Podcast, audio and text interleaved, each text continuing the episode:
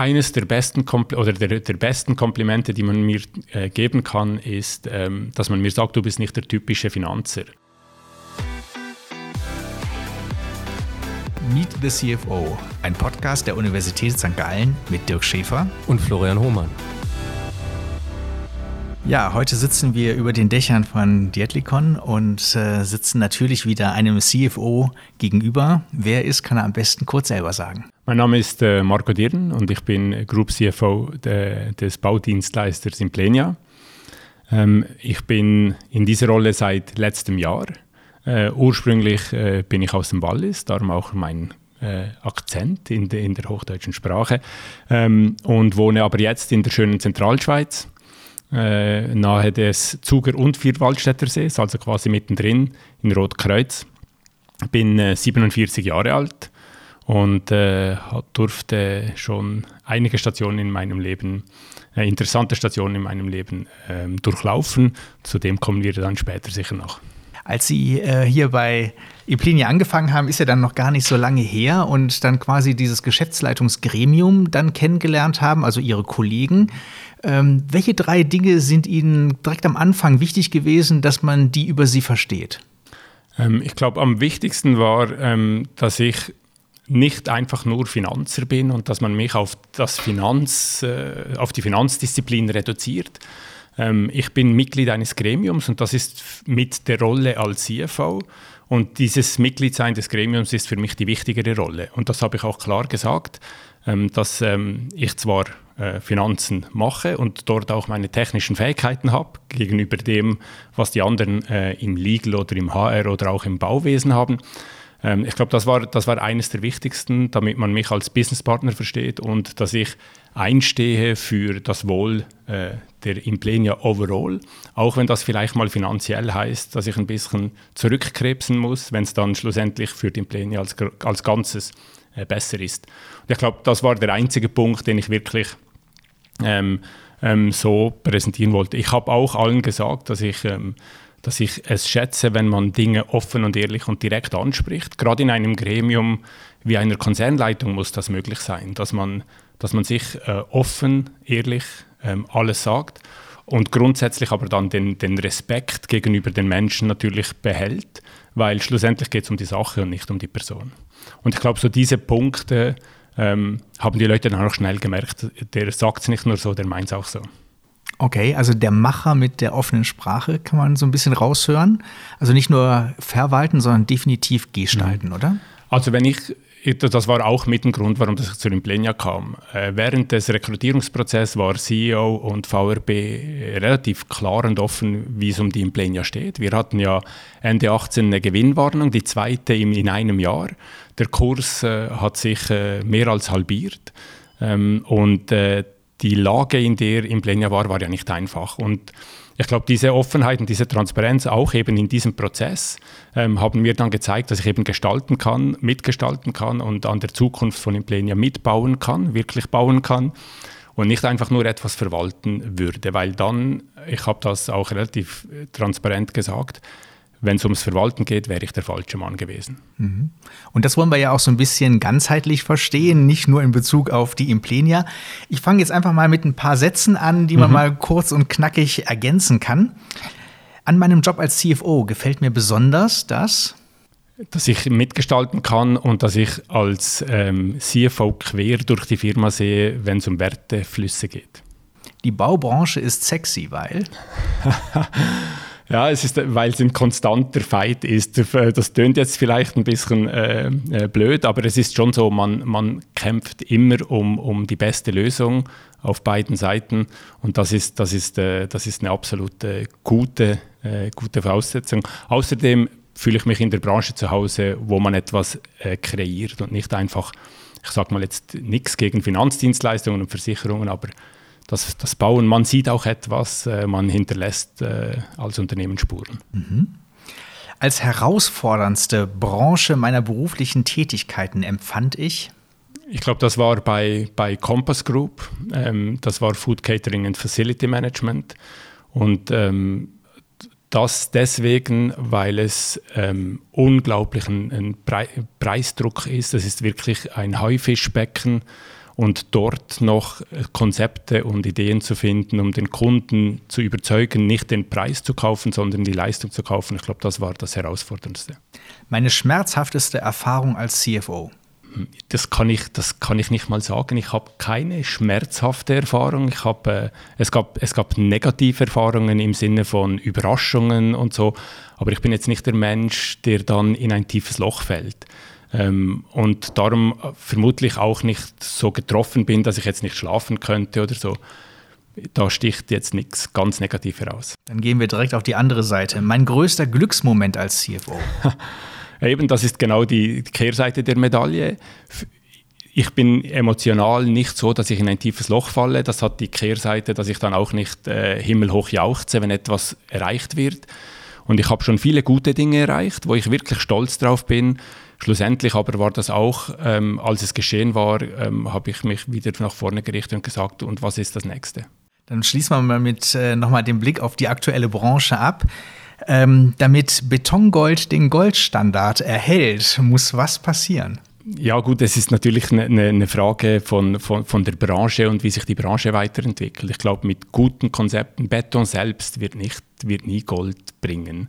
Ich glaube, es sind die Konzepte, es ist die Dienstleistung rund um diesen Beton, äh, die Beratung des Kunden und, und Räume zu schaffen, wo sich Menschen gerne aufhalten. Ich glaube, das ist so das, was dann äh, schlussendlich aus Beton Gold werden lässt. Das heißt, das wären jetzt so ein bisschen ja eben die äh, aktuelle Endstation, ohne dass es definitiv die Endstation in der Karriere ist, aber der aktuelle Stand so ein bisschen wäre eben diese Baubranche. Ähm, momentan wird ja auch viel über New Work äh, und äh, neue Konzepte der Zusammenarbeit gesprochen. Mhm. Ähm, wenn ich mich jetzt hier so im Büro umschaue, dann ist das ja die nüchterne Variante, wie man sie in vielen Branchen wiederum ja. äh, erkennen würde. USM Haller geht irgendwie immer, äh, muss man feststellen. Und äh, hier ist nicht nur Clean Desk Policy, sondern irgendwie auch Clean Regal Policy, weil da steht ja auch nichts drin. Mhm. Ist das ähm, auch eben typisch für Sie? Ja, also ich kam, als ich von der SBB zu Implenia gewechselt bin, habe ich was ähm, Arbeitsplatzkonzepte und den Umgang mit, äh, mit digitalen Dokumenten betrifft, wurde ich ja äh, wieder zurückgeworfen in der Zeit. Ich sage jetzt nicht wie weit, aber ich wurde zurückgeworfen. Äh, bei, der, bei der SBB hatten wir ähm, als Geschäftsleitung hatten wir einen Tisch von, ich sage mal, 1,80 auf äh, 1,20 Meter für neun Personen. Das war unsere Homebase, fertig. Und, und keine, keine Einzeltische. Hier habe ich ein Einzelbüro, meine Assistentin hat ein Einzelbüro. Und das hat mich dann schon ein bisschen in der Kultur zurückgeworfen in der Zeit. Außerdem ähm, war mein Vorgänger war sehr papierlastig. Ich habe überhaupt fast gar keine Papiere bei mir und Sie können die Schränke öffnen. Es ist wirklich alles leer. Ähm, und, äh, und ich arrangiere mich anders. Das hat, jetzt auch das hat sich auch gezeigt, dass ähm, jetzt gerade als wir die Corona-Krise durchgingen und dieses Homeoffice hatten, dass das absolut äh, äh, richtig ist. Mit, äh, mit den Arbeitsmitteln, die man heute hat, braucht man in den seltensten Fällen wirklich Papier wenn jetzt da die Implenia noch nicht so weit äh, ist wie andere Unternehmen, die Sie von Ihnen kennengelernt haben, dann können wir ja vielleicht mal gerade einen Blick auf diese anderen Unternehmen äh, werfen. Sie haben ja auch schon die Compass Group äh, erwähnt. Was sind denn in der Karriere, wenn man eben zurückblickt, wichtige Stationen gewesen, wo man richtig was mitgenommen hat, auch für die folgenden Schritte? Mhm. Also ich habe mir eigentlich bei jedem Schritt, habe ich mir immer überlegt, ähm, bringt mich das für meinen übernächsten Schritt ein Stückchen näher an das Ziel. Und ich habe nicht aktiv Karriere geplant im Sinne von, ich will jetzt dies oder das. Ich habe vielmehr so Themenfelder belegt. Ich habe äh, relativ früh in meinem Leben schon gesagt, ich möchte mal im Ausland arbeiten ähm, und habe dann einfach Unternehmen gewählt, die mir das bieten könnten, potenziell, ohne dass ich sage, ich muss es jetzt auch tun. Und bei der, äh, als ich bei der Selector Group angefangen habe, die war ja dann schon in 23 Ländern in Europa tätig, wurde dann eben von Compass Group aufgekauft, kurz bevor ich gestartet bin. Und, und dann mit einem so globalen Unternehmen in 95 Ländern mit über 300.000 Mitarbeitern ähm, hat sich das angeboten, irgendwann etwas Internationales zu tun, wenn man will. Dann hat man diese Bereitschaft und ich glaube, ich glaube, diese Themenfelder, die muss man einfach belegen. Ich bin dann echt ins Ausland auch gegangen. Ich war vier Jahre in London, Ähm, habe das am Anfang gehasst, weil ich mit meinem Schweizer Mindset nach London ging und das war völlig anders. Arbeitswelt, aber auch die Privatwelt war, war ganz anders aufgebaut, strukturell. als in der Arbeitswelt hat man dann wirklich so eine Zweiklassengesellschaft. Oder es gibt ähm, die Konzernleitung und die Direct Reports der Konzernleitung und alles andere, so den Rest. Oder? Ich hatte das Glück, dass ich dem CFO direkt reporten durfte. Also ich habe irgendwie, aber ich habe es trotzdem nicht ganz äh, am Anfang äh, verstanden oder, oder auch nicht, ähm, äh, ich, konnt, ich kannte das nicht so. Und auch im Privatleben gab es natürlich Episoden, wo ich gesagt habe, äh, ja, 0,01 Prozent der Welt tickt wie die Schweiz. Alles andere ist, äh, ist mit, meinem mit meinem quasi perfekten äh, Lebensstil dann in ein Ausland zu gehen, ist, ist natürlich äh, Illusion. Und ich glaube, ich ganz kurz eingrätschen. Ja. Muss man dann seine Ansprüche aufgeben, um dann äh, dort zu funktionieren? Ja, es, man muss sich ein, ein, Stück weit anpassen, ein Stück weit anpassen. Und ich glaube, das ist etwas, was man generell mitnehmen mu muss im Leben. Man muss diese die adaptiv bleiben im Sinne von sich der, dem Umstand ähm, stellen und ohne sich selbst aufzugeben. Also ich könnte jetzt nicht meine Werte über Bord werfen, nur damit ich adaptiv bin. Das tönt dann, das würde mich ja selbst dann auch nicht reflektieren. Aber es braucht schon eine gewisse äh, Veränderungsbereitschaft und auch ein gewisser Veränderungswille, weil am Schluss, als ich von England ging, ich habe es geliebt, ich liebe es jetzt noch, oder? Das heißt, ich konnte auch viel zurücknehmen in die Schweiz und äh, auch wenn ich jetzt äh, Mitarbeiter führe oder wenn ich Situationen bewerten muss, habe ich vielleicht auch noch so ein bisschen einen, einen anderen Touch als nur gerade die typisch schweizerische Art. Mhm.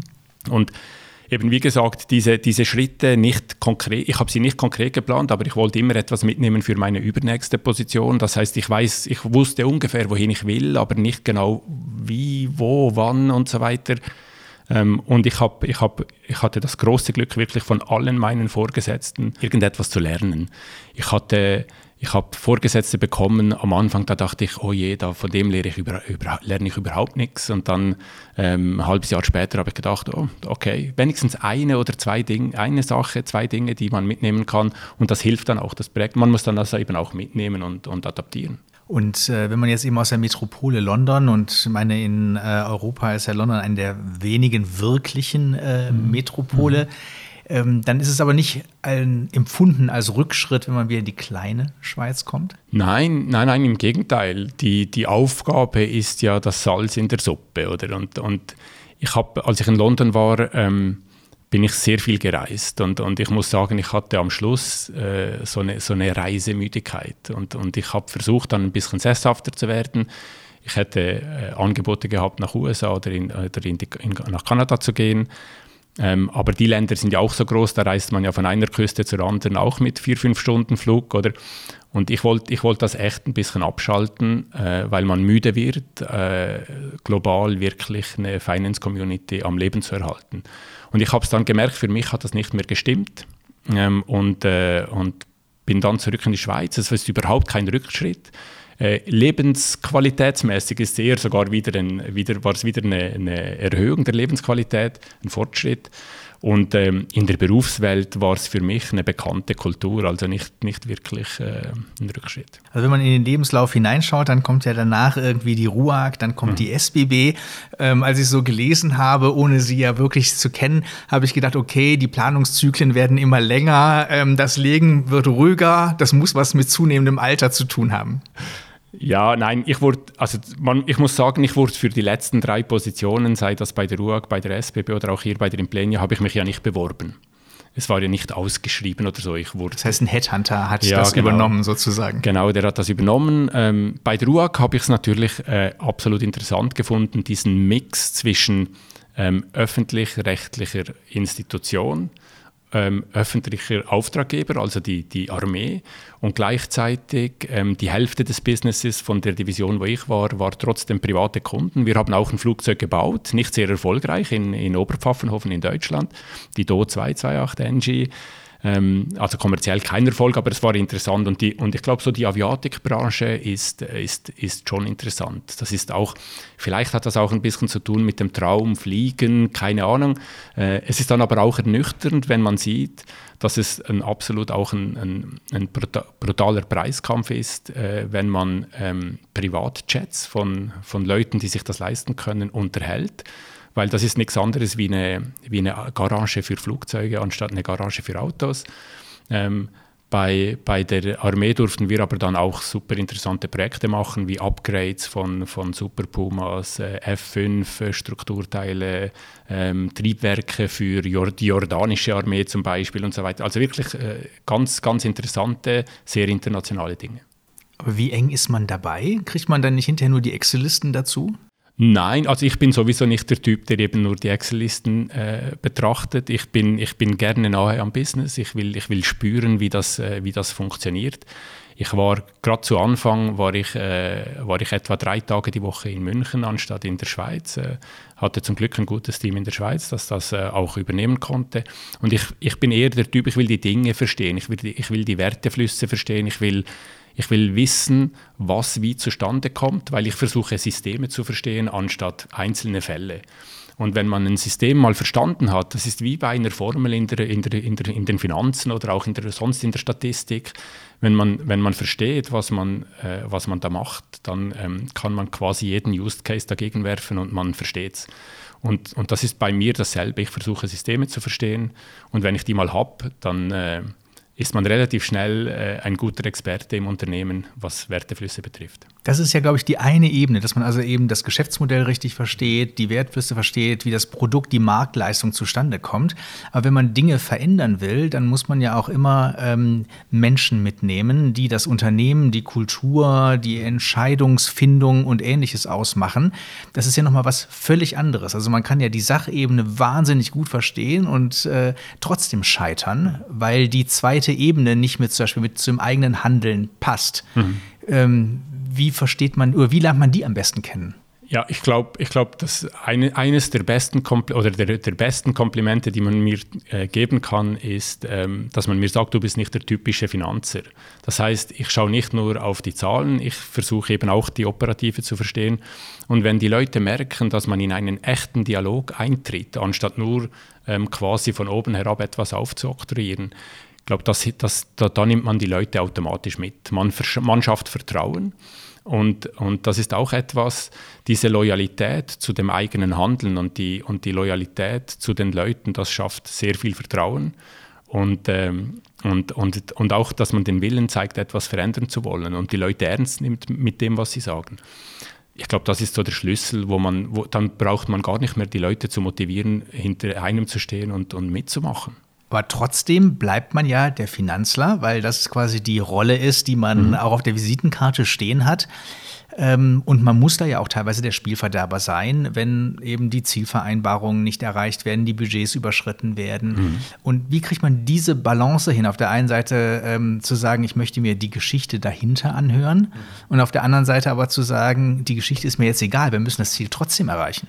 Ja, also klar, es ist natürlich. Ähm es braucht beides oder es braucht die, das Verständnis, warum ein Ziel erreicht oder nicht erreicht wurde. Auf der anderen Seite gibt es natürlich auch äh, harte Diskussionen über, über die Performance. Äh, und wenn die Performance nicht erreicht, äh, erreicht wird, dann bin ich auch nicht mehr der Good Buddy und, äh, und, und wir äh, äh, unterhalten uns zuerst eine halbe Stunde über das letzte Wochenende. Dann geht es aber um die Sache und nicht um die Person. Ich glaube, ein wichtiger Punkt ist auch, wenn ich das Problem mal verstanden habe oder wenn, ich, ähm, wenn man mir aufgezeigt hat, dass, wie, wie der Fakt zustande kam, dann versuche ich eigentlich direkt nicht mehr über das Problem zu sprechen, sondern über die Lösung. Weil ich habe auch schon wirklich in Sitzungen abgebrochen und gesagt, jetzt haben wir zehn Minuten über das Problem gesprochen, haben es alle verstanden, weil jetzt können, dann können wir uns der Lösung widmen.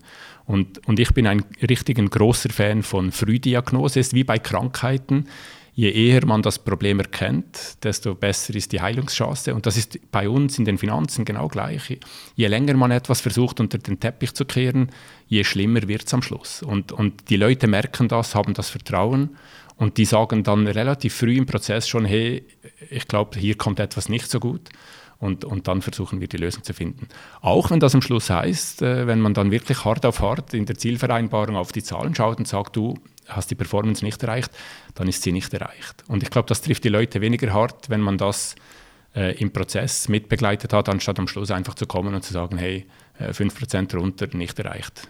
Nächstes Thema. Je mehr man eine Commodity vertreibt, desto austauschbarer ist man ja. Das heißt, der mhm. Wettbewerber könnte dann auch in die Bresche springen. Mhm. Und desto wichtiger werden ja immer die Kosten. Dass ich also meine Kosten wirklich im Griff habe. Mhm. Wenn man also eben Compass Group äh, wurde eben erwähnt oder die Branche, die dahinter steht, aber auch die Baubranche, äh, gilt ja eher als kleine Marge mhm. und ich muss es über die Masse dann hinterher hinkriegen. Das heißt, ich muss schon sehr stark auf Kosten achten und das ist ja eher die Spielverderber-Variante des CFO, oder? Mhm.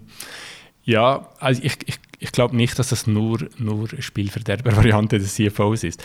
Ich war, ich, und das war eine meiner äh, absoluten äh, Kernerfahrungen, die ich in England gemacht habe. Ich war mal in einem Seminar, ich war da Commercial Finance Director und dann war ich in einem Seminar mit, mit lauter Verkäufern, eben in diesem Commodity-Markt. Und da kam so ein kleiner äh, US-Amerikaner rein und hat, äh, und hat gesagt, ähm, wer hat äh, die letzten Aufträge verloren wegen dem Preis? Dann hatten etwa 80 Prozent der Leute hatten die Hand auf. Und dann hat er gesagt, wenn ich CEO von eurer Gruppe wäre, würde ich euch alle feuern. Weil wenn ihr nur über den Preis verkaufen könnt, dann schicke ich meine Frau und nicht hochbezahlte Experten. Und das war so ein Aha-Erlebnis. Der hat dann auch gezeigt, wie man mit dem Kunden umgeht, was, was für Mehrwert generiert man außer dem Preis. Und, und es gibt gute Beispiele auch in der Baubranche. Äh, wir haben ja letztes Jahr ähm, announced, dass wir das Hochhaus Pi, das, das, eines, also das höchste Holzhaus äh, in der Schweiz, Hochhaus in der Schweiz, äh, bauen dürfen. Ähm, und dort waren wir nicht die günstigsten, sondern wir hatten das beste Konzept. Und das zeigt auch, dass der Kunde, weil Bauwerke sind doch auch emotional natürlich verbunden für den Eigner, äh, je nachdem, wie man die gestaltet, ähm, ist der Preis wird immer weniger wichtig, wenn das Konzept stimmt. Wenn man nur eine, ich sag mal, einen Kilometer äh, Gemeindestraße machen muss, dann ist Preiskampf pur. Flachrennen sagen wir dem. Okay, wir kommen gleich auch noch mal auf ähm, die, die Kosten, weil auch Digitalisierung wird ja häufig in dem Zusammenhang genannt. Ich will mal einen ganz kleinen Aspekt ähm, aus der Antwort ähm, herausgreifen, auch wenn das jetzt natürlich ähm, vollkommen die Spielverderber-Variante von meiner Seite ist. Aber ähm, äh, dass man eben die Frau schickt, wenn es nur um den Preis geht. Ähm, wenn ich mir natürlich so im Plenia, ähm, SBB Ruag, ähm, da gibt es ja gar keine Frauen, jetzt mal sehr schwarz-weiß ausgedrückt ähm, die da am Drücker irgendwo sitzen. Ja, also bei, bei der, äh, doch bei der RUAG nicht, das, ist eine, das war eine absolute Männerdomäne. Äh, bei der SBB ist natürlich die Verwaltungsratspräsidentin ist eine Frau. In der Konzernleitung, als ich da war, äh, waren auch zwei, zwei Frauen vertreten. Es waren auch Westschweizer vertreten. Das, ist, das tönt jetzt so ein bisschen nach Minority und so weiter. Aber es war eine gute Durchmischung. Es war wirklich ein, ein, ein gut durchmischtes Team. Und, und auch im Verwaltungsrat ist die Verwaltungsratspräsidentin nicht die einzige Frau. Das heißt, äh, das ist gut. Bei uns äh, hier jetzt äh, in der, äh, in der Implenia ist es auch so. Wir haben eine Frau, die, die HR, die CHRO, also die, die, die Personalwesen leitet. Und im Verwaltungsrat haben wir auch zwei Frauen, die, die da vertreten sind. Das heißt, ähm, es gibt Frauen, äh, auch in unserer Branche. Und ich, hatte, ich war vor etwa einem Monat auf der Baustelle, in, in einer Baustelle in der Zentralschweiz, wo die Bauführerin äh, das Projekt leitete. Das ist immer, war immerhin ein, ein, ein 50, 60 Millionen Projekt, wo, wo eine Frau die Bauführung macht.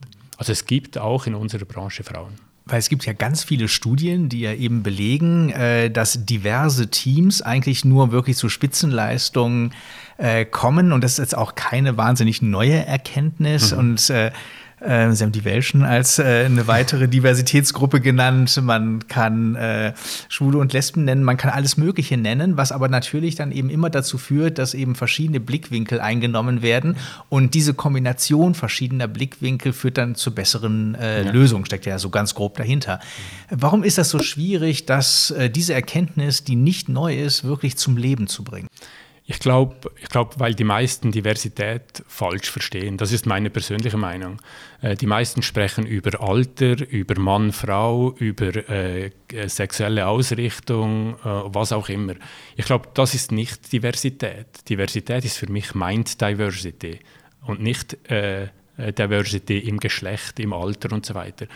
Und Mind Diversity bringt Teams echt weiter. Es nützt mich nichts, wenn ich einen 20-Jährigen habe, der gleich tickt wie ich. Also wenn ich, fünf, wenn ich 15 äh, Experten in Rechnungslegung habe und Accounting oder 15 Wirtschaftsprüfer und ich lege noch einen 16. dazu, dann kann ich nicht erwarten, dass ich jetzt, auch wenn das eine Frau ist, Diversität erzeuge. Wenn ich aber vielleicht jemand, äh, einen, zu den Wirtschaftsprüfern einen, einen Steuerberater oder einen Steuerexperten nehme oder einen Experten in Rechnungslegung und Controlling dazugebe, dann entsteht Diversität. Also ich glaube ich glaub nicht, dass das mit Alter, Geschlecht, Herkunft und Religion und sowas zu tun hat, sondern vielmehr mit der Mind Diversity. Mhm, das kann ich gut nachvollziehen. Und da ist aber dann ja auch wieder die Frage, ähm, es gibt ja auch Studien, die eben sagen, man äh, rekrutet immer gerne das, was man schon hat und kennt mhm. oder was einen auch selber auszeichnet. Ähm, und dann hat man ja eher das Uniformierte oder das Gleichförmige. Das heißt, wie kriege ich dann also die Offenheit ähm, als Mindset überhaupt mhm. hin? Ja, also ich, man muss im, im ich glaube, im Rekrutierungsprozess bewusst auch den Gegenpol suchen. Oder Sie können das an meinem Beispiel nehmen. Ich bin, ich bin nicht der, der Wirtschaftsprüfer äh, Financer. Ich, bin, ich komme eher aus dem Performance Management. Und für mich, ist, für mich ist Performance Management auch die absolut spannendere Disziplin, ohne dass ich jetzt jedem Wirtschaftsprüfer zu nahe trete. Äh, das ist das, was mich motiviert, am Morgen aufzustehen und zu sagen, hey, wir bringen die, die, das Unternehmen ein Stück weiter. Ich, wenn ich jetzt eine Nummer zwei für mich suchen müsste, dann würde ich jetzt bestimmt nicht einen, einen Controller oder einen Performance Manager nehmen, sondern wahrscheinlich eben einen Wirtschaftsprüfer, damit man genau diese Komplementarität erreicht oder dass man das, dass das Team eben divers ist und, und sich gut ergänzt. Und das ist, das ist da, da, muss man halt sich selbst gut kennen, man muss wissen, was man nötig hat, um das, das Unternehmen erfolgreich zu machen. Wenn ich, wenn ich nur, wenn ich, der, wenn ich der Intelligenteste im Raum sein will und immer sein will, dann habe ich ein schwieriges äh, Leben. Ja, und damit die Fragen etwas diverser werden, gucke ich jetzt mal ein bisschen Flo an, der ähm, jetzt mal kurz übernimmt.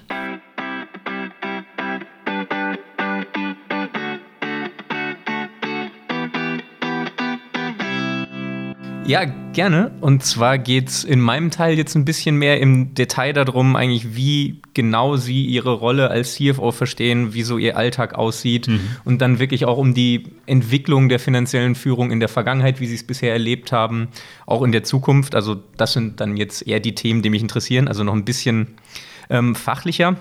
Und zwar das Erste, was mich jetzt wirklich interessieren würde, ist, wir haben jetzt gehört, dass Sie in sehr vielen verschiedenen Industrien eigentlich schon tätig waren. Also wie ich es verstanden habe, im Bereich Catering, Essensautomaten, Luftfahrt, Schienenverkehr, jetzt bei Implenia. Was sind da so die größten Unterschiede oder auch Gemeinsamkeiten in der finanziellen Führung? Jetzt unabhängig von den unterschiedlichen Rollen, den Sie hatten. Sagen Sie, es gibt große Unterschiede im Finanzbereich zwischen Industrien oder im Endeffekt ist doch alles irgendwo dasselbe? Es gibt nicht riesige Unterschiede. Die, Markt, die Marktdynamiken sind anders. Aber wenn ich die Innensicht äh, anschaue und das Performance Management einfach nur aus der, aus der Innensicht betrachte, dann gibt es nicht wahnsinnig viele Differenzen, Differenzen. Natürlich ist es unterschiedlich, ob ich in einem Commodity-Markt bin oder ob ich in einem hochspezialisierten äh, äh, Forschungs- und Entwicklungsunternehmen bin oder vielleicht eben im Bau.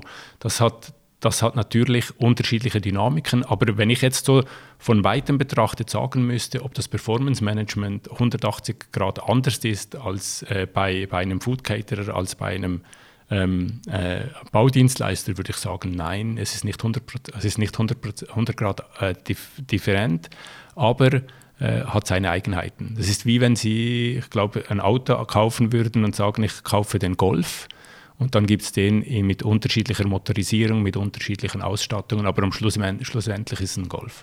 Und was war der größte Unterschied so im Arbeitsalltag für Sie, als Sie von der SBB hierhin gekommen sind? War es nur das, ähm, Büro das anders ist, dass sie eher dann alles etwas digitaler und nicht mehr in Papierform umgestellt haben? Oder gab es noch wirklich fachlich im Arbeitsalltag große Unterschiede? Also es gab, es gab schon sehr große Unterschiede. Ich war ja vorher genau auf der anderen Seite des Tisches als Auftraggeber und nicht als Auftragnehmer.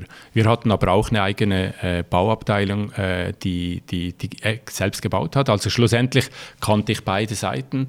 Ähm, aber es war schon unterschiedlich. Die SBB ist in sich geschlossen, war schon immer groß und, und hat auch immer ähm, so, sich so verhalten und die Systeme aufgebaut, weil sie immer groß waren. Oder sie, haben, sie, sie kannten das gar nicht, diese, dieses anorganische Wachstum, so wie Implenia entstanden ist. Implenia ist ja durch eine Fusion entstanden und hat dann auch noch äh, kräftig dazugekauft, sei das in der Schweiz oder auch im Ausland, ähm, und, und, und damit ihre Internationalisierungsstrategie vorangetrieben.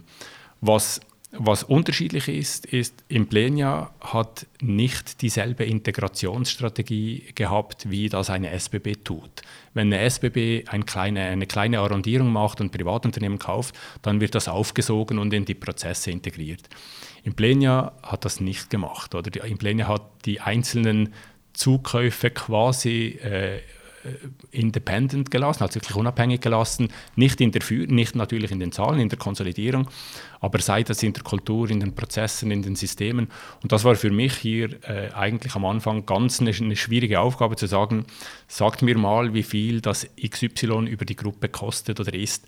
Und niemand konnte mir die Antwort geben, weil das ist, das ist echt eine, das war echt eine Herausforderung. Das heißt, wir haben nicht nur unterschiedliche äh, Systeme. Wir haben auch unterschiedliche Arten, wie man Performance Management betreibt. Also alles, was Sie in der Literatur finden an Kostenrechnungssystemen, äh, gibt es in der Implenia irgendwo. Äh, und das ist natürlich äh, schwierig, das zu handhaben. Und, und da äh, haben wir jetzt natürlich sind wir dran und versuchen auch dieses, das zu, dieses äh, diese Systeme und, und die Herangehensweise zu harmonisieren und zu standardisieren. So quasi, wir machen jetzt den Post-Merger Integration, machen die, die Phase machen wir jetzt, anstatt dass man das direkt gemacht hat. Wir sind jetzt einmal die unterschiedlichen Industrien durchgegangen, was da sich verändert hat. Ähm, was mich auch interessieren würde, ist im Laufe der Zeit. Sie sind ja nun schon einige Jahre in der finanziellen Führung in unterschiedlichen Rollen tätig. Wie würden Sie sagen, hat sich da die finanzielle Führung bisher verändert? Ist das ähnlich geblieben oder haben Sie da große Veränderungen mitgemacht in den letzten Jahren? Nein, ich glaube, es hat sich schon verändert. Ähm, ich glaube, früher war es echt, wenn man so den Shopfloor-Controller angeschaut hat, dann war das wirklich der, der äh, überprüft hat, ähm, was für Kosten sind angefallen, man hat Differenzen aufgezeigt. Es war wirklich so ein bisschen das Rückspiegelfahren. Und, und das wurde aber auch verlangt oder, und es wurde auch nicht mehr verlangt. Währenddem, dass ähm, die Märkte und, und die Kunden sind, die Kunden werden ja immer erwachsener, ich sage es mal so, oder immer, immer informierter äh, und die Märkte drehen immer schneller. Und die Zyklen werden kürzer. Und das bedingt dann auch, dass man den, den Business Partner Finance, ich sage nicht mehr Controller bei, bei uns, wir sagen Business Partner Finance, ähm, dass der nicht nur Rückspiegel fahren äh, können muss, sondern eben auch versucht, mit dem Business zusammen äh, eine, eine, eine möglichst realistische Vorschau zu machen, wohin sich ähm, die Projekte, der Markt und die Kundenbedürfnisse entwickelt. Und man rückt ein bisschen weg von diesem nur äh, der, der Zahlenlieferant zu sein. Und, und das hat auch mit dem zu tun, dass, ähm, dass ich auch immer versuche, die Verantwortung über die finanzielle Performance liegt beim Business Owner und nicht beim Finanzer, oder? Weil das Erste, was geschieht in einer Runde, das können Sie sich überall, können Sie überall hingehen. Das Erste, was geschieht, wenn man über eine Zahl spricht, schaut man entweder den CFO an oder irgendwie den Controller oder so. Dasselbe wie wenn man am Tisch sitzt und irgendetwas mit der IT funktioniert nicht, schaut man den CIO an. Und ich glaube, das Bild hat sich stark geändert. Auch ähm, und nicht nur, aber auch wegen der äh, Dynamik am Markt und auch der Tools, die man heute einfach zur Verfügung hat. Früher war es unmöglich, irgendwie über ähm, Predictive äh, Analytics zu sprechen oder Robotics und so weiter. Mhm. Auf die Themen kommen wir sogar gleich noch. Ähm, aber direkt daran anschließend wäre ja, wenn Sie sagen, für Sie ist jetzt Strategiearbeit, operative, mit operative Entscheidungen ableiten aus den Zahlen deutlich wichtiger geworden als früher. Wenn Sie jetzt 100 Prozent auf Ihr Arbeitsjahr verteilen müssten in verschiedene Tätigkeiten, mhm. Mhm. wie würden Sie, wenn Sie versuchen, das ungefähr zu kategorisieren, wie, kategorisieren, wie würden Sie das verteilen? Gut, ich würde ich würd mal sagen, etwa 20 bis 25 Prozent ist Gremienarbeit. Ähm, und da ist, da ist eine Konzernleitung drin, da ist ein Verwaltungsrat drin, da ist das Audit-Komitee natürlich drin, äh, auch andere Gremien, wo man, wo man, äh, wo man eingebunden ist. Ähm, und, und dann gibt es etwa, ich würde sagen, so einen 50%-Block, 50 bis maximal 60, ich würde eher sagen 50 Prozent, ist echt ähm, äh, Performance Management und ich würde dem sagen Performance und Contract Management, weil das hängt immer nahe beieinander. Jetzt gerade in, in unserer Branche natürlich, wenn man ähm, Verträge abschließt, die dann eben auch eine per Performance äh, quasi mitgeben oder festlegen oder, oder ein Kostendach geben, dann ist, sind Verträge und Performance ist immer extrem wichtig. Und wir haben, wir haben Business Reviews eingeführt, das gab es früher auch nicht in dem Ausmaß, wo wir gesagt haben, pro Division gibt es ein Business Review jeden Monat.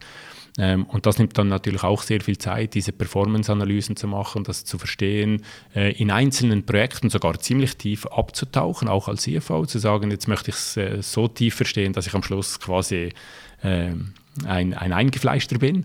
Und ich glaube, das sind so, das sind so, die, das sind so 50 Prozent. Und, und dann gibt es einen, einen, großen Teil natürlich auch äh, äh, Mitarbeiterführung.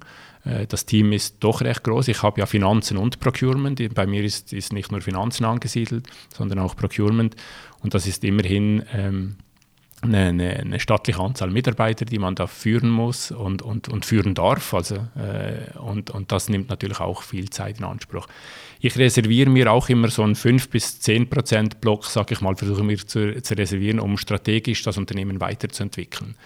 Und ich habe, äh, als ich kam, habe ich die, so das Daily Business und die Projektarbeit habe ich getrennt. Ich habe äh, ein Team gemacht, das Projects heißt, also Projects für Finance and Procurement. Und immer wenn ich eine Idee habe, sei die gut oder schlecht, werfe ich die mal rein und, und schaue, was zurückkommt. Und da, da, sind Themen drin wie eben Robotics, da sind Themen drin wie ähm, äh, Nearshoring und so weiter. Und dann schmeiße ich das mal rein und schaue mal, mit was die zurückkommen. Jetzt haben Sie Robotics schon zweimal angesprochen als Thema und gerade auch Analytics schon genannt. Sind das denn alles Themen, die Sie gerade auch wirklich bei Implenia vorantreiben? Und würden Sie sagen, Implenia ist da aktuell fortschrittlich und versucht viel in diesen Bereichen zu machen? Oder wo würden Sie Implenia im Bereich Digitalisierung im Finanzbereich gerade einordnen? Also bei der Digitalisierung sagt unser CEO immer, ähm, wir sind irgendwo äh, auf einer Skala von 0 bis 10 sind wir vielleicht eine 1, dort wo die Schildkröten sind. Wir sind vielleicht ein bisschen die schnellere Schildkröte. Aber, aber schlussendlich sind wir, sind wir, wenn ich das vergleiche mit einer Versicherungsbranche oder mit einer Flugbranche oder auch im Logistikbereich, wo heute alles hoch ähm, automatisiert ist, sind wir noch nirgends. Das muss, man, das muss man klar sehen. Die Baubranche hat sich in den letzten äh, Jahren nicht entwickelt, in dem Sinn, dass man die Industrialisierung wirklich vorangetrieben hat. Und darum sind so Themen sind wichtig. Ähm, Wichtig ist auch, dass man die Themen Digitalisierung marktspezifisch oder branchenspezifisch dann anschaut. Es nützt, es nützt der Implen ja nichts, die absoluten Vorreiter zu sein in Digitalisierung, wenn der Lieferantenmarkt, die Subcontractor und der Kunde nicht bereit sind. Und irgendwie müssen wir es hinkriegen, ähm, in verdaubaren Schritten auch den Lieferantenmarkt mitzuentwickeln und auch die Kunden. Und ich kann ganz ein kleines Beispiel nennen, oder? Mein erstes EDI-Projekt habe ich gemacht, als ich bei der, Comp äh, bei der, bei der äh, ASCOM 1998 war. Also sind jetzt schon, doch schon ein paar Jahre zurück, 22 Jahre zurück. Wir sind jetzt hier dran, in der Baubranche EDI so langsam einzuführen. Und wenn ich mit, wenn ich mit, wenn ich mit Suppliern spreche, sagen die, ja, wir haben es gerade getestet und wir werden nächstes Jahr bereit sein und so. Also alles das, was man vor 20 Jahren in anderen Industrien gemacht hat, macht man jetzt hier auch langsam. Also und, und es würde jetzt für mich überhaupt keinen Sinn machen, ähm, viel Geld und Zeit zu investieren, um EDI-Vorreiter zu sein. Aber, man, aber ich möchte den, den Markt entwickeln und dann quasi zusammen mit dem Markt etwas äh, erreichen. Wir haben viel spannendere Themen, wenn es um Digitalisierung geht. Eben, äh, ich habe Robotics erwähnt, das ist sicher ein interessantes Thema, vor allem in den rückwärtigen Diensten. Aber wenn es dann kundenseitig ist, haben wir mit BIM natürlich ähm, ein absolutes, ein absolutes äh, Digitalisierungs, äh, wie soll ich sagen, di einen Digitalisierungshype vor uns. Und es gibt ja auch die meisten öffentlichen Auftraggeber, Ämter haben sich auf die Fahne geschrieben, ab 2025 voll digital zu sein. Also wenn ich da von einem Astra spreche, von einem BAV spreche, aber auch im Ausland, wenn ich die, die Deutsche Bahn nehme und so weiter, sind das Unternehmen, die möchten inskünftig nur noch digital äh, sprechen. Das, ist so die, das, ist so die, das sind so die Extreme, wenn man sich alleine betrachtet. Ich glaube, bei der Digitalisierung gibt es gibt's noch einen anderen weiteren Aspekt. Es gibt immer mehr neue Vertragsformen oder Zusammenarbeitsformen, wo man sagt, es ist eigentlich egal, ähm, wer am Projekt arbeitet. Wichtig ist, dass man auf dieselben Daten zugreift, auf dieselben äh, Ressourcen zugreift, vielleicht sogar so Projektrooms macht, wo, wo dann einfach bunt gemischt alle Subcontractor, der Auftraggeber, alle zusammen sind, um den Projekterfolg ins, quasi ins, äh, ins Zentrum zu rücken. Und das hat dann schon ein bisschen was von agilem Arbeiten. Äh, das bedingt aber auch, dass die Systeme offen sind für, für, für äh, Lieferanten, für Kunden, dass man gemeinsam den Erfolg, den Projekterfolg anstrebt. Und diese Öffnung, die ist für mich viel, viel wesentlicher, als zu sagen, ich kann jetzt EDI oder ich kann irgendwelche sonstigen äh, fancy Sachen. Ich kann mal ganz kurz einhaken, wenn ich das richtig verstanden habe. Also sowohl die Kunden digitalisieren sehr stark. Mhm. Äh, es sind ja auch häufig für Implenia Großkunden, die man Absolut, da hat, ja. eben öffentliche oder auch äh, andere. Mhm. Und eben die Lieferanten sind ja auch häufig große äh, Unternehmen. Ähm, jetzt ist es ja bei der Digitalisierung häufig so, dass man ja für sich selber Effekte realisieren kann, also Kosteneffekte beispielsweise, wenn man sehr standardisiert vorgeht und ähm, auch sehr automatisiert die Dinge macht. Wenn aber jetzt die anderen Seiten immer kommen und sagen, wir machen das jetzt so und der nächste sagt, aber wir sind äh, linksrum abgebogen, ähm, ist man dann dauernd dabei, Schnittstellen äh, zu bilden, um das dann irgendwie wieder äh, in den Griff zu kriegen. Und dann selber ist man plötzlich wahnsinnig divers, weil jeder will es anders haben und dem muss man irgendwie genügen und dann bleiben die eigenen Kosten wieder auf der Strecke. Nein, ich glaube, also ja, das ist, äh, das ist die Gefahr. Ich glaube, das ist eine Falle, wo, wo viele Unternehmen auch reingetappt sind. Ähm, aber ich glaube, ähm, gerade bei, bei BIM äh, ver verständigt man sich auf ein gemeinsames Datenformat.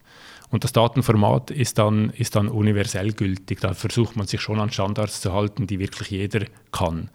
Ähm, wenn es dann aber darum geht, ähm, ob ich jetzt bei einem, oder wenn, Sie, Sie, können Sie sich das auch vorstellen, wenn ich, wenn ich einen Lift bestelle bei Schindler, AS-Aufzüge, wem auch immer, und ich sage dem, ich brauche ein BIM-Modell, dann wird er mir bis zur letzten Schraube das BIM-Modell geben. Jetzt das BIM-Modell kann ich ja meinem Kunden gar nicht geben, den interessiert nicht die letzte Schraube, den interessiert höchstens den Facility Manager, den interessiert höchstens, wie wechsle ich eine Birne aus, wie wechsle ich ein Display aus und dann muss man diese Aggregation in der Tiefe hinkriegen. Das Format oder diese Schnittstellen, die Sie ansprechen, glaube ich, werden, werden weniger, äh, weniger wichtig. Es ist vielmehr wie clustere ich die Daten, damit der, der sie empfängt, auch damit was anfangen kann, weil sonst überhäufe ich den. Oder?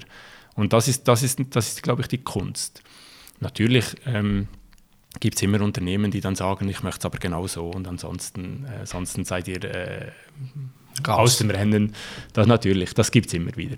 Was ist denn jetzt vielleicht konkret bei Ihnen im Finanzbereich das Digitalisierungsprojekt, was Sie gerade vorantreiben? Also das, wenn Sie jetzt eins rausnehmen müssten, was ist gerade das Projekt, wo Sie versuchen, Implenia ein bisschen digitaler zu machen? Also es gibt, äh, ich muss Sie enttäuschen, es gibt leider zwei Projekte, wenn Sie sagen, nur Auch eines sehr rausnehmen. gerne zwei. Nein, das, das, das eine ist, ähm, wir, wir sind im Moment, wie viele andere Unternehmen auch, SAP HANA, SAP vor HANA einzuführen. Ähm, wir machen das aber nicht als, ähm, ich sage jetzt als, als Alleinlösung. Wir haben baustellenseitig haben wir eine, eine, eine andere Applikation und diese zwei Applikationen zusammen ähm, werden wir als Standard festlegen in einem gemeinsamen und in einem, in einem standardisierten und harmonisierten Kostenrechnungsmodell. Das heißt, ähm, alles das, was eben in der, in der Post-Merger Integration Phase verpasst wurde, holen wir jetzt mit diesem Rollout nach.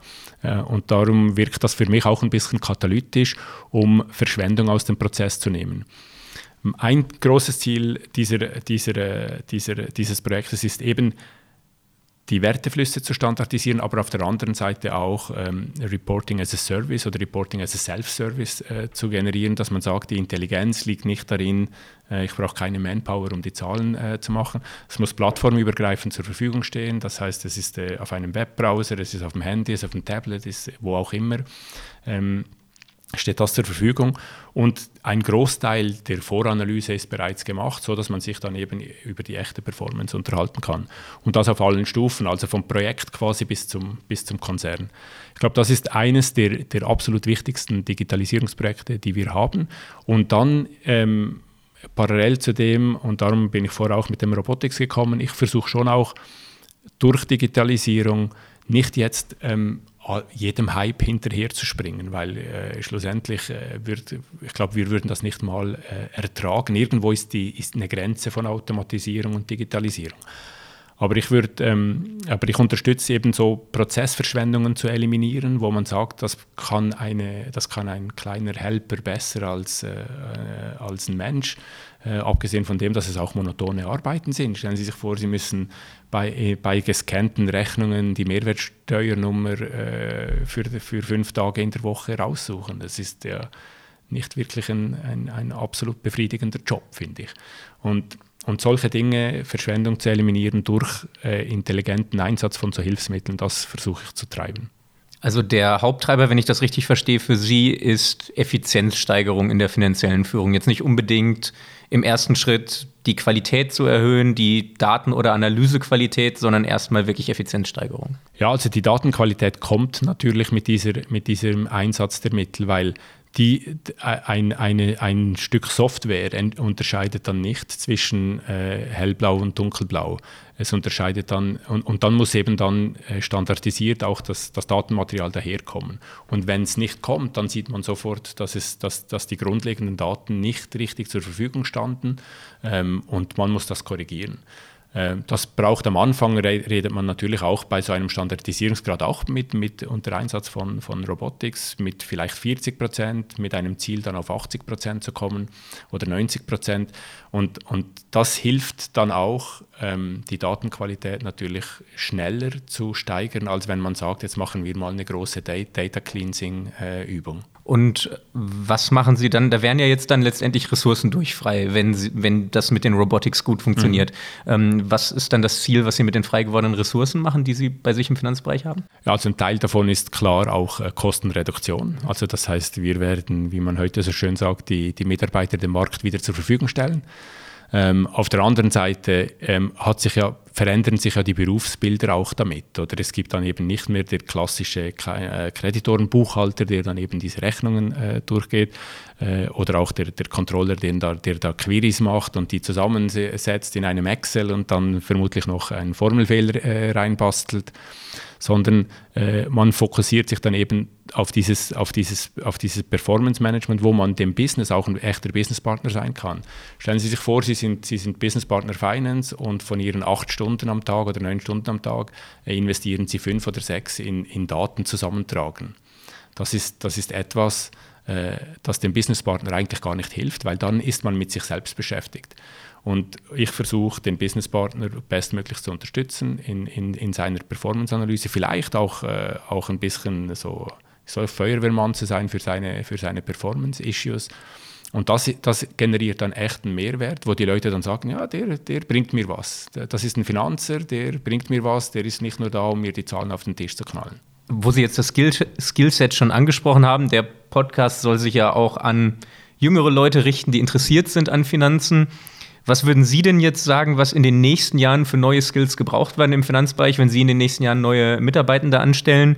Und welche Arten von Studierenden, welches neue Skillset würden Sie anstellen in den mhm. nächsten Jahren? Also ich glaube, ich glaub, was, was sich von selbst versteht, ist, dass man ein, ein gutes äh, Know-how und Verständnis hat von, von, von, von den unterliegenden Finanzprozessen. Ich glaube, das, aber das, hatte, das musste man von zehn, vor zehn Jahren schon gut können, damit man Finanzer, äh, damit man angestellt wurde und, und eine Karriere hatte.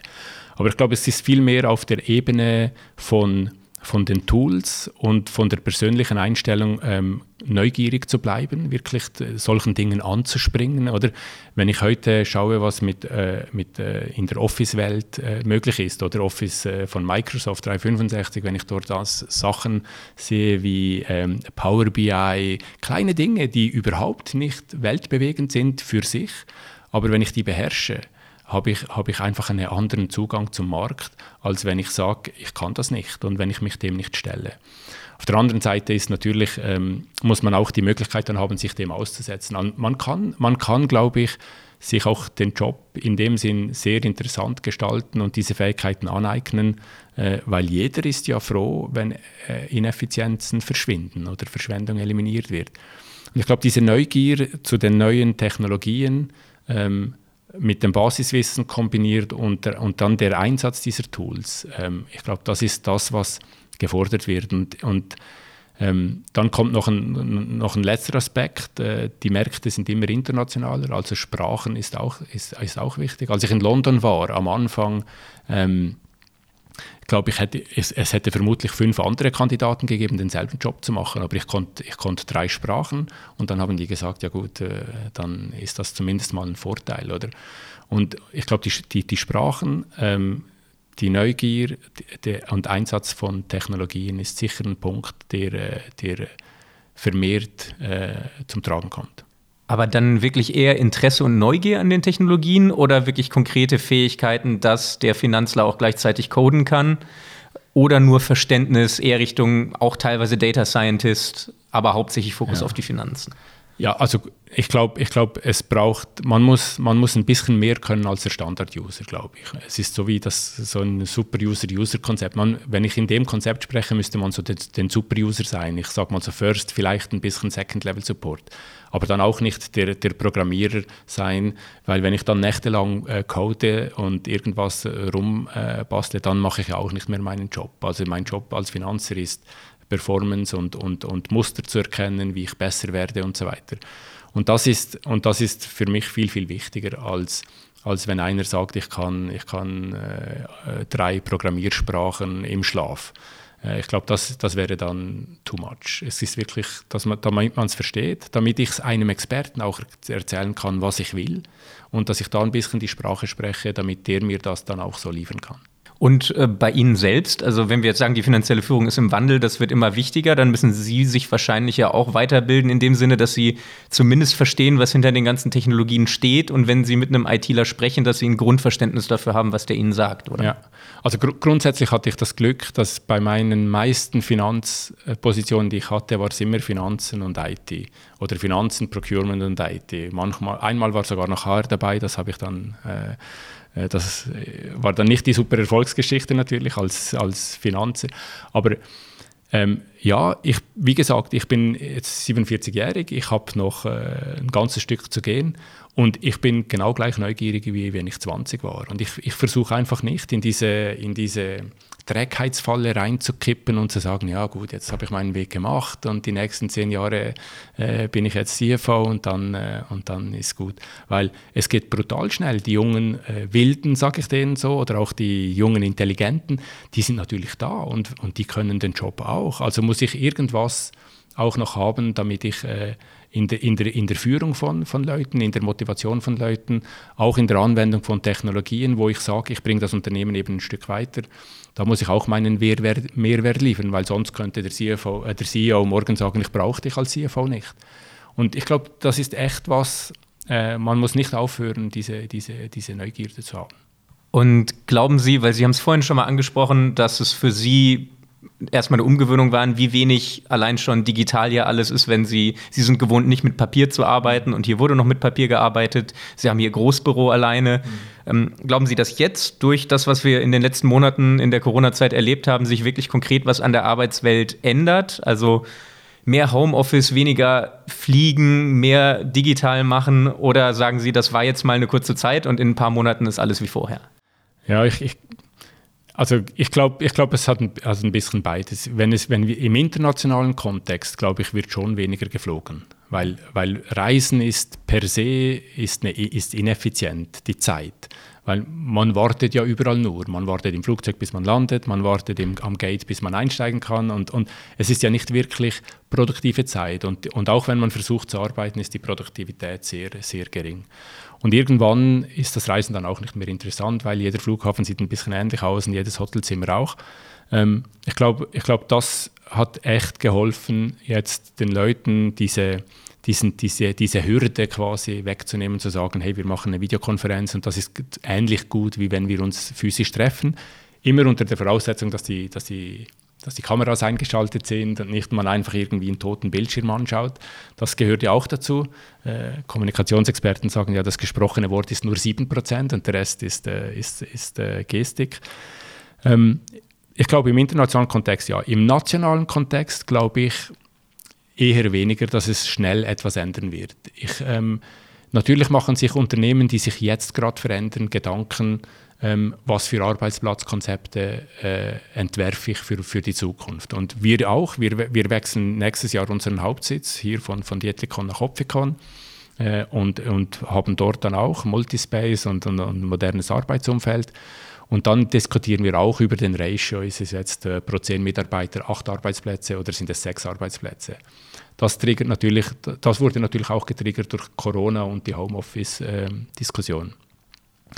Aber es, es ist ja noch der andere Aspekt. Wenn ich in einer dreieinhalb Zimmerwohnung zu zweit lebe, wohin verziehe ich mich, wenn beide arbeiten?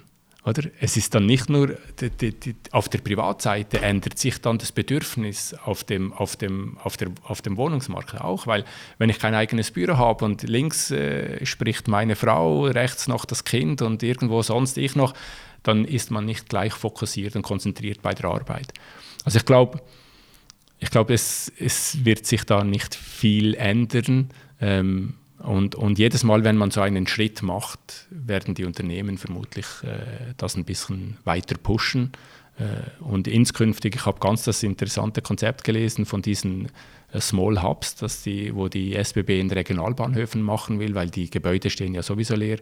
Das finde ich noch ein interessantes Konzept, wo man dann wirklich sagt, ich habe trotzdem meine Arbeitsumgebung, muss aber nicht zwei Stunden reisen, vielleicht eben nur 20 Minuten. Ähm, abschließend zu dem Themenblock vielleicht noch, weil Sie vorhin gesagt haben, dass Ihnen Mind Diversity eigentlich das Wichtige ist. Ähm, vielleicht einfach noch mal mit einer Aussage konfrontiert, die nicht eine klassische CFO-Aussage wäre. Und zwar haben jetzt auch einige gesagt, so Philosophen oder auch ähm, Menschen, die viel auf Nachhaltigkeit achten, dass wir in der Corona-Zeit jetzt gelernt haben, höher, schneller, weiter ist nicht alles. Es geht auch mal Stopp und wenn man will, dann kann man auch mal einen Lockdown überstehen. Ähm, und es gab ja auch vor der Krise, als Nachhaltigkeit noch das große Medienthema war, viele Stimmen, die gesagt haben, Wachstum ist nicht alles. Wir haben jetzt über Jahre Wachstum generiert, gerade in unseren Breitengraden hier und sind jetzt an einem Punkt, wo vielleicht andere Wertetreiber deutlich wichtiger sind, als jedes Jahr Wachstum zu erzeugen. Wie würden Sie zu der Aussage stehen? Also wie wichtig ist wirklich Wachstum noch für Sie als CFO in den Zahlen oder sehen Sie auch den anderen Punkt, dass es nicht mehr das Hauptziel sein kann in der Zukunft? Ja, es kommt darauf an, von welchem Wachstum Sie sprechen. Oder wenn wir von Profitable Growth sprechen, das ist eine unserer strategischen Initiativen, dann möchte ich schon profitabel wachsen. Ich möchte nicht wachsen einfach um jeden Preis. Oder es ist, äh, äh, man kann mal äh, auch Volumen generieren, um eine gewisse Marktstellung zu erreichen, aber dann muss man relativ schnell umstellen und sagen, und jetzt muss das, die Profitabilität im, im Fokus stehen und nicht nur das schiere Wachstum. Das heißt, ähm, wir haben uns bei Implenia gesagt, äh, wir müssen nicht äh, jedes Jahr den Umsatz steigern, wir müssen die Profitabilität steigern, damit auch Mehrwert generieren für unsere äh, Stakeholder natürlich. Äh, das ist nicht ein unwesentlicher Punkt, wenn man kotiert ist als Unternehmen. Äh, da schaut man den Leuten genau auf die Finger. Und ich finde, ich find, Corona hatte schon auch ein bisschen eine katalytische Wirkung, wenn es darum geht, sich gewisse Dinge nochmals zu überlegen, ob man jetzt wirklich immer höher, weiter, schneller äh, sein muss oder nicht. Ähm, und, und sich zu besinnen auf, auf gewisse qualitative Aspekte. Nichtsdestotrotz glaube ich, dass der, dass der, dass der, Markt, die, die Markt, der Marktdruck sich wieder ähm, erholen wird, dass es äh, am Schluss trotzdem wieder äh, Volumen äh, gibt, dass es trotzdem wieder Preiskämpfe gibt damit, äh, und wo man sich dann eben diese Volumina holt. Und, und das ist ja auch das Gute am Menschen. Ich glaube, der Mensch hat ja als Rasse auch nur überlebt, weil er vergessen und verdrängen kann, oder? Und, und wir werden auch Corona überstehen und vergessen und verdrängen. Und irgendwann werden wir wieder in unseren, in unseren Zyklus reinfallen. Vielleicht nicht mehr so ausgeprägt wie vorher, weil der ganze Markt war schon erhitzt, das muss man schon sehen. Es, ist, es war schon relativ ähm, viel. Und ich glaube auch, gewisse Unternehmen, so, so leid, dass es mir für die tut, äh, wenn sie in der Corona-Krise, wenn es die, die eliminiert hat, glaube ich, ist, hat, stellt sich für mich, für mich, bei gewissen Unternehmen auch die Frage, hatten die vorher schon eine Daseinsberechtigung oder nicht? Oder? Und, und das gibt äh, sicher auch neue Chancen.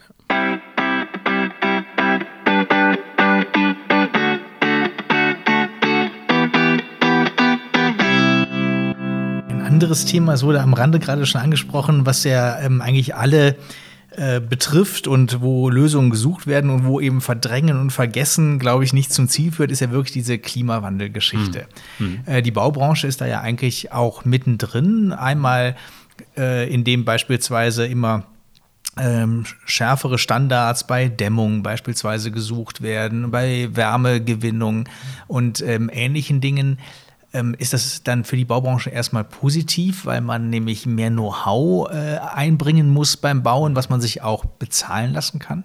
Ja, absolut. Ähm, Nachhaltigkeit ist bei der Implenia ja einer der, der fünf Werte und, äh, und äh, Implenia ist äh, das erste Bauunternehmen, ich bin mir nicht mal sicher, ob nur in der Schweiz, das einen, einen, eine, eine grüne Finanzierung abgeschlossen hat.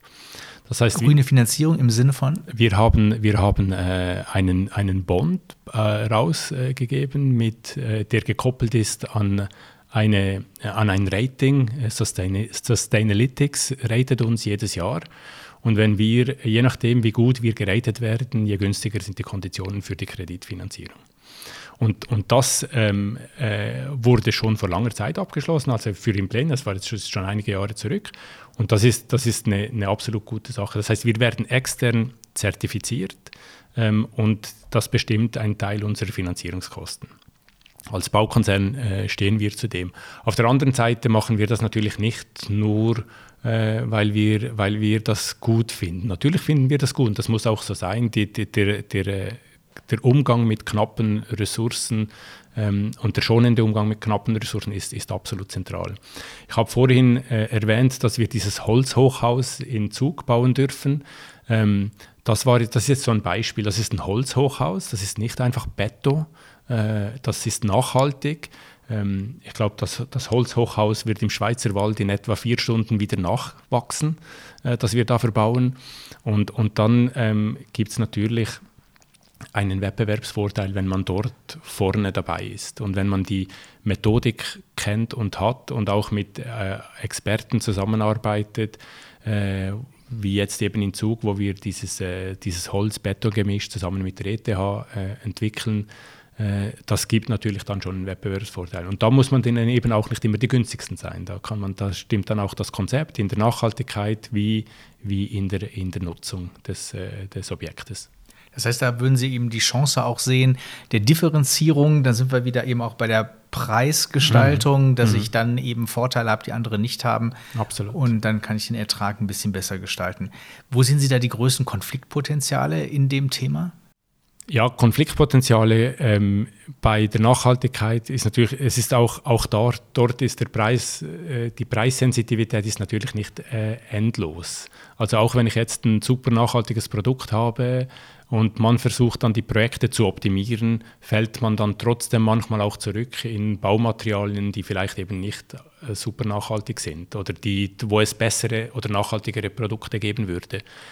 Ähm, und, und dort muss ich aber sagen, hat die Branche macht, macht dort echt äh, gute Entwicklungen, sei das von, von Beton, von Zementlieferanten, die wirklich ähm, jetzt quasi so ein Öko-Beton oder Öko-Zement liefern da, da, wird, da, werden sehr viele Fortschritte gemacht, um, um Nachhaltigkeit zu haben, weil nochmals ähm, äh, in 20 Jahren umzubauen und mit diesen Asbestfällen, die man hatte und so weiter, die dann wirklich auch an, ans Lebendige gehen, das will natürlich niemand, oder? Das ist schon klar. Würden Sie sich wünschen, dass der Staat da noch mehr reguliert und vorschreibt? Nein, ich glaube nicht, dass es, dass es vom Staat getrieben werden muss. Ich glaube, der Staat ähm, tut gut daran, Ziele zu formulieren und zu sagen, wohin wir wollen und was unser, äh, sei es von CO2-Ausstoß, auch dies, dieser Handel mit Zertifikaten und so weiter. Ich finde das, ich find das äh, in einem gewissen Maße gut. Man kann natürlich jedes System ad absurdum treiben. Wenn ich irgendwo, ich sag mal, äh, eine Fabrik habe, die, die eine Dreckschleuder ist und ich kaufe dann Zertifikate, bin ich trotzdem grün. Das geht natürlich nicht. Das muss wirklich auch vom Unternehmen gewünscht werden äh, und sonst kann ich ein System austricksen. Und der Staat ähm, kann seine Ziele formulieren. Ich finde das gut. Der soll auch unterstützen, wenn man wenn man versucht, in neue Technologien zu investieren, die im ersten Schritt sich nicht bezahlt machen. Oder das ist, ein, meine, jeder kennt Tesla und die Elektroautos, die sind einfach noch nicht äh, so weit gewesen vor zwei, drei Jahren, dass jeder gesagt hat, ich brauche jetzt unbedingt ein Elektroauto. Äh, Ökobilanz hat nicht gestimmt, äh, man hatte Probleme mit der, ähm, mit der Entsorgung, die Autos waren viel teurer als die, als die, als die, die, die Brenner und, und dort Anreize zu schaffen, finde ich, find ich schon, schon in Ordnung, auch vom, natürlich vom Staat. Das heißt, es wird noch ein langer Weg sein, weil es geht ja also auch immer Schritt für Schritt, äh, wenn man auch viele mitnehmen will. Mhm. Aber es, ich, muss, ich muss auch sagen, wenn man als Unternehmen darauf wartet, dass etwas reguliert wird, um dann dem zu entsprechen, ist man eigentlich schon zu spät. Äh, man, der eigene Antrieb muss sein, dass man dort besser ist als der Markt und die, und die, die nur knapp die Regularien einhalten. Das ist sicher ein Wettbewerbsvorteil. Das sind die großen Themen. Wir wollen jetzt aber definitiv abschließen mit den kleinen, aber eben sehr persönlichen und deswegen sehr feinen äh, Themen und nochmal auf die Person äh, zurückkommen. Dann ist man ja auch immer schnell bei Work-Life-Balance, wenn man ein C im Titel hat. Ähm, wie bewältigen Sie das? das müssten Sie meine Frau fragen. Nein, ähm, als ich glaube, die Bewältigung ist, ich habe äh, ich hab, ich hab mein Ventil, das brauche ich auch und das äh, ver verfechte ich auch auf, äh, auf äh, ziemlich harte Art und Weise. Ich mache sehr viel Sport, ich, bin, ich, ich mache Ausdauerlaufen, also ich jogge sehr viel. ist für mich so eine, eine Art Psychohygiene, wenn ich am Laufen bin. Ähm, und ich könnte ich könnt die, die meiste Zeit nicht mal sagen, wo ich genau äh, über die Straße gelaufen bin und ob ich jetzt das Auto gesehen hätte, wenn es gekommen wäre oder so. Für mich ist das echt ein bisschen ein Abtauchen in mich selbst. Äh, ich mache das auch sehr gerne und, und, und das ist für mich so der Ausgleich. Auf der anderen Seite habe ich natürlich meine Frau, mit der ich äh, die, meine Freizeit verbringe. Sie äh, hat zum Glück dasselbe Hobby wie ich. Äh, und, und das, ist, das, ist ein, das erdet dann auch. Oder meine Frau äh, der ist völlig egal, ob ich einen CM-Titel habe oder nicht. Und, und das, ist, das ist gut, äh, weil sie mich als schon 28 Jahre jetzt kennt, oder? Und, und den Marco kennt und nicht den, den C. Und, und das ist gut, das erdet und das ist auch meine, meine, mein Loslassen dann, wenn ich zurückkehre nach Hause, dann bin ich, dann habe ich meistens abgeschlossen. Work-Life-Balance, glaube ich, äh, wenn, man, wenn man wirklich äh, Karriere machen will, man muss sich schon, und da muss man ganz offen und ehrlich sein, man muss sich da ein bisschen teilweise auch verabschieden von dem. Ich glaube, jeder, der sagt, ich arbeite acht Stunden und möchte CEO von einem Multinational-Konzern äh, sein, wird, wird das nie. Es ist, es ist auch im Urlaub so, es ist immer mit. Man muss auch bereit sein, mal im Urlaub etwas zu tun. Äh, vielleicht so wie wir äh, am Anfang des Gesprächs, wo ich in eine Telefonkonferenz weg musste, das muss drin liegen, weil sonst funktioniert es äh, definitiv nicht. Also der Einsatz ähm, ist groß. Wenn es Spaß macht, lohnt es sich auf jeden Fall. Jetzt sagt man ja eben Generation Y oder Generation Z, die jetzt dann äh, kommt. Da wäre die Gewichtung dieser Werte anders eben als mhm. äh, das früher war. Das heißt, dass man nicht eins nach dem anderen machen will, erst die Karriere und dann das Leben genießen, mhm. sondern dass das irgendwie Hand in Hand besser funktionieren soll. Ähm, sodass dann vielleicht auch jemand widerspricht und sagt, nein, ich möchte Verantwortung übernehmen, definitiv will ich, aber ich möchte nicht ähm, Aspekte meines Lebens dafür aufgeben müssen. Mhm. Ähm, ändert sich das langsam und wie als Unternehmen kann ich sowas aufgreifen, um auch weiterhin die Besten zu bekommen? Nein, ich, ich, es ändert sich definitiv. Also die, ich glaube, es ist äh, für uns zum Teil fast schwierig zu verstehen, dass einer mit sehr viel Potenzial und mit sehr viel Drive dann sagt, ja nein, ich äh, möchte das im, im, Gleichgewicht halten, leben, mein Privatleben und mein Berufsleben. Das ist für uns dann vielleicht ein bisschen schwer zu verstehen und trotzdem finde ich, ist das völlig berechtigt äh, und, und das verändert sich. Jetzt wenn Kann einer, der unter Ihnen Karriere machen? Ja, eben, ich glaube, ich glaub, was, und zu dem Aspekt wollte ich jetzt gerade kommen, es, ich glaube, es braucht in ausgewiesenen Positionen sehr viel Spezial, Spezialwissen. Und diese, diese Fachkarriere und Verantwortung übernehmen, ohne dass man jetzt gerade 50 Leute führen muss. Wir stellen uns ja immer vor, Verantwortung übernehmen heißt, ich muss eine große, eine große Truppe führen. Aber man kann auch als Fachspezialist und als Experte sehr viel Verantwortung übernehmen für eine Firma. Ich kann unser Beispiel, ich, wir haben hier Beispiele auch bei der Implenia. Unsere verantwortliche Frau übrigens, äh, die die Tax leitet, Corporate Tax, das ist, eine, das ist eine absolut verantwortungsvolle Position. Die hat gerade zwei Mitarbeiter. Aber das ist, das ist kritisch fürs Unternehmen, dass die äh, eine absolute Expertin in ihrem Bereich ist. Das heißt, die hat Verantwortung ohne Ende, möchte ich fast sagen, und muss jetzt nicht, äh, die arbeitet auch mehr als acht Stunden, muss ich schon auch ehrlich sagen. Aber, aber es ist doch nicht ganz dasselbe, wie wenn man dann sagt, ich mache noch einen letzten Schritt in der Konzernleitung oder sogar, äh, sogar noch äh, eben als CEO von einem Konzern. Aber muss man dann eben auch die Bewertungskriterien und Kennzahlen, an denen man äh, Mitarbeiter misst, dann verändern, um das wirklich aufgreifen zu können und damit es nicht nur schöne Worte sind?